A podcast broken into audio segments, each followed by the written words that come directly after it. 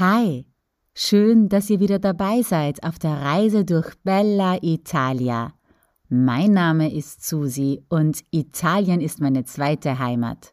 Mit meinen Erlebnissen und persönlichen Erfahrungen möchte ich euch ein bisschen Italien-Feeling schenken. Heute erzähle ich euch mehr über Venedig, über den Karneval und warum ich Verlaufen blöd finde.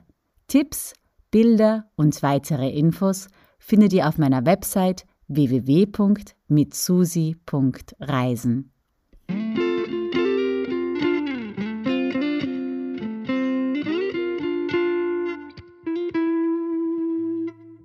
Es war so. Vor ein paar Jahren war ich das erste Mal in Venedig.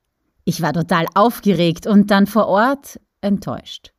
Ich habe mir ehrlich gesagt mehr erwartet. In meiner Vorstellung war Venedig ein romantisches italienisches Städtchen mit kleinen Gassen und künstlerischem Flair.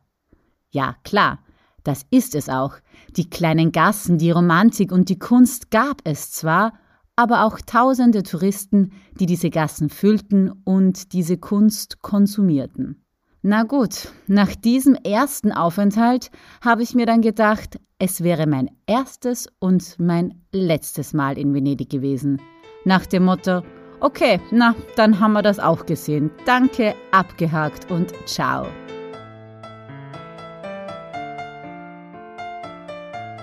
Aber dem war nicht so. Und ich war nochmals dort. Bei meinem zweiten Venedig-Besuch war ich überrascht. Wow! Venedig war leer. Ja, das war 2020 und die Covid-Pandemie hatte an dieser Leere eine große Schuld gehabt. Ohne Menschenmassen waren die kleinen Gassen und die Kunst dann sehr viel ansprechender. Aber dennoch war ich nicht ganz überzeugt von dieser Stadt. Mir hat das typisch Italienische gefehlt.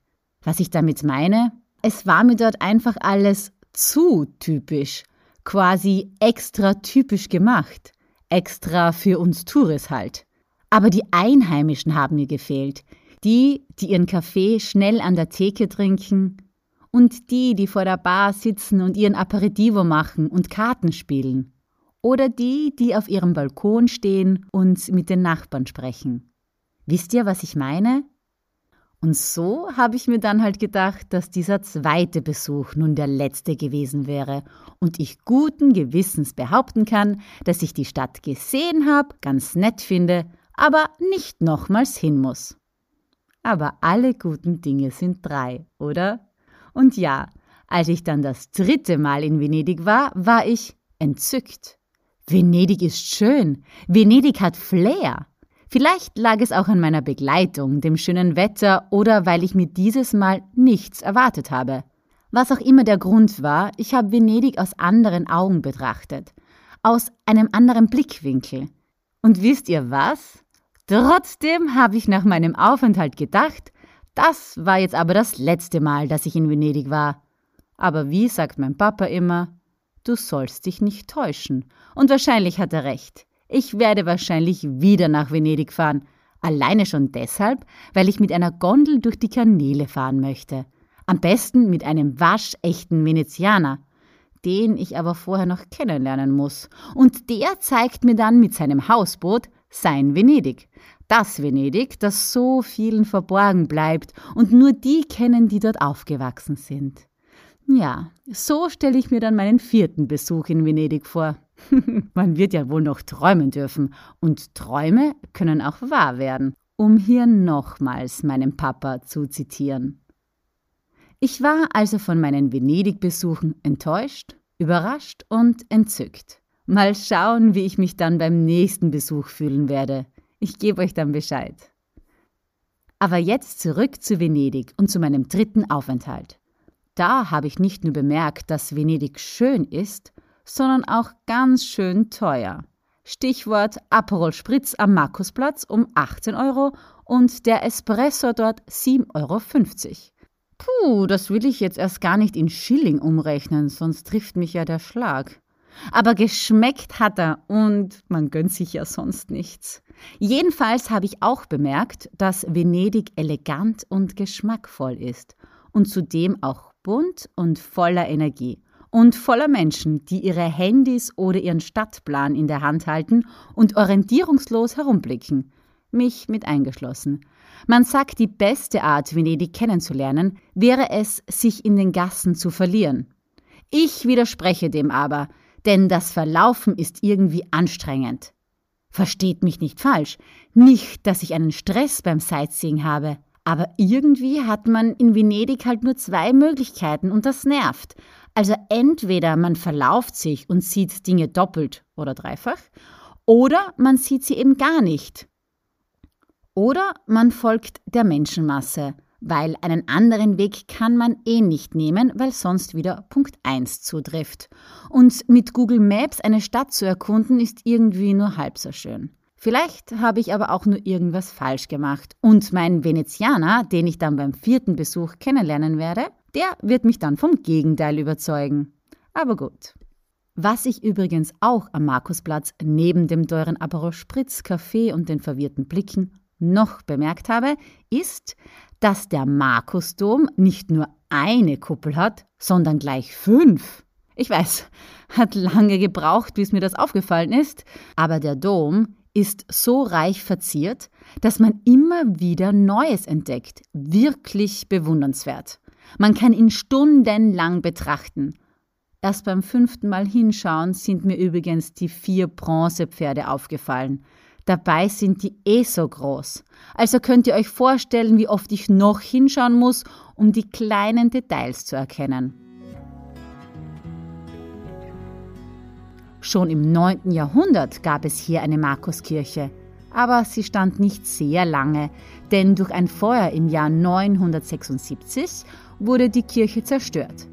Der Markusdom, den wir heute sehen, wurde dann im 11. Jahrhundert gebaut.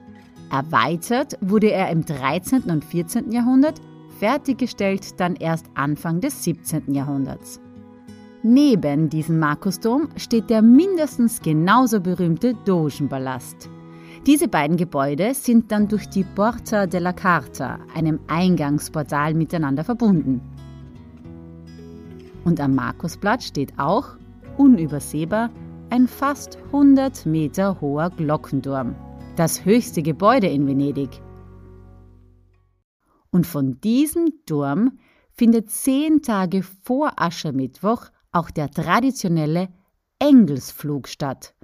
Bei diesem Flug schwebt ein Angelo, also ein Engel, oder besser gesagt eine verkleidete Person, akrobatisch an einem Seil vom Turm zum Dogenpalast und leitet somit den Karneval ein.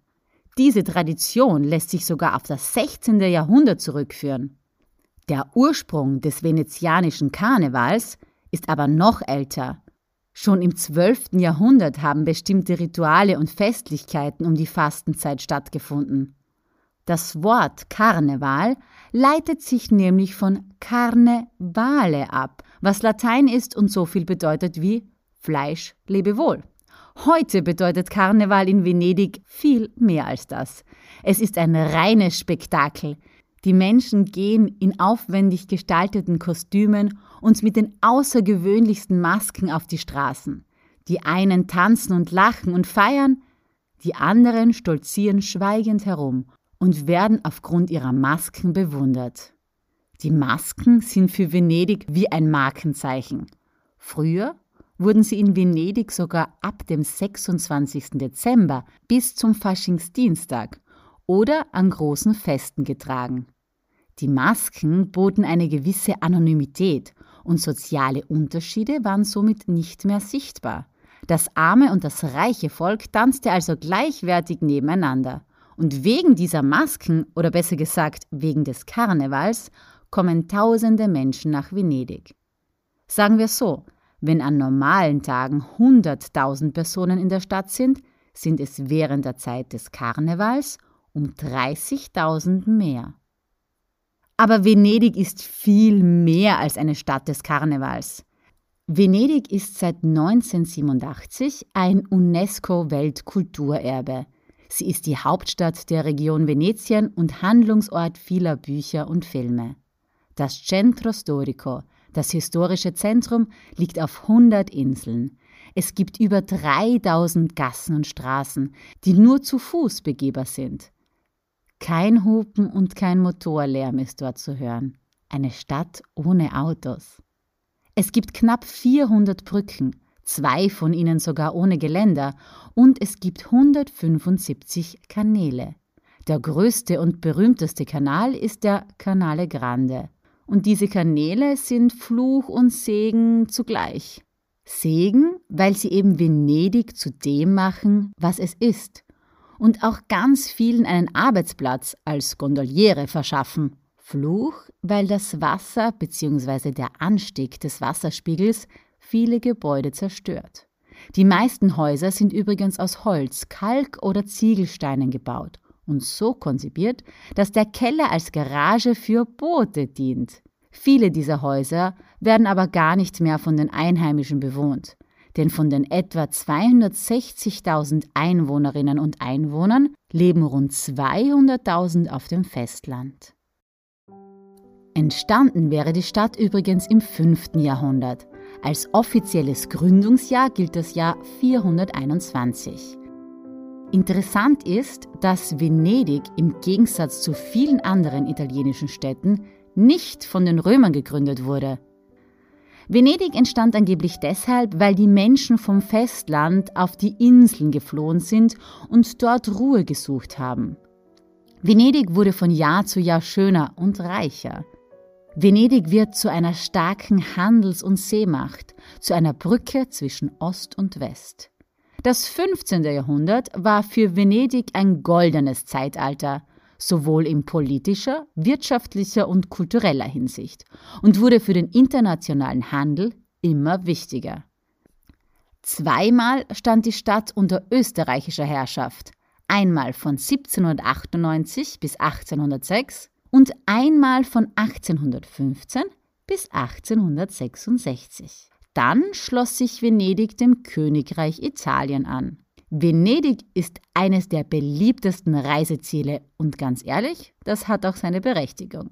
Man darf sich halt nicht täuschen lassen und sich nicht mit einem einmaligen Besuch zufrieden geben. Man darf ruhig mehr von Venedig sehen und erleben wollen. Und genau das will ich, denn ich will und wollte mehr. Mehr vom Reisen und mehr vom Leben. Mehr von mir gibt's bald zu hören, zu lesen aber schon jetzt auf www.mitsusi.reisen. Ach ja, wenn euch gefällt, was ich mache und ihr mich dabei unterstützen möchtet, dann findet ihr alle Möglichkeiten dafür auf meiner Website. Ciao und bis bald.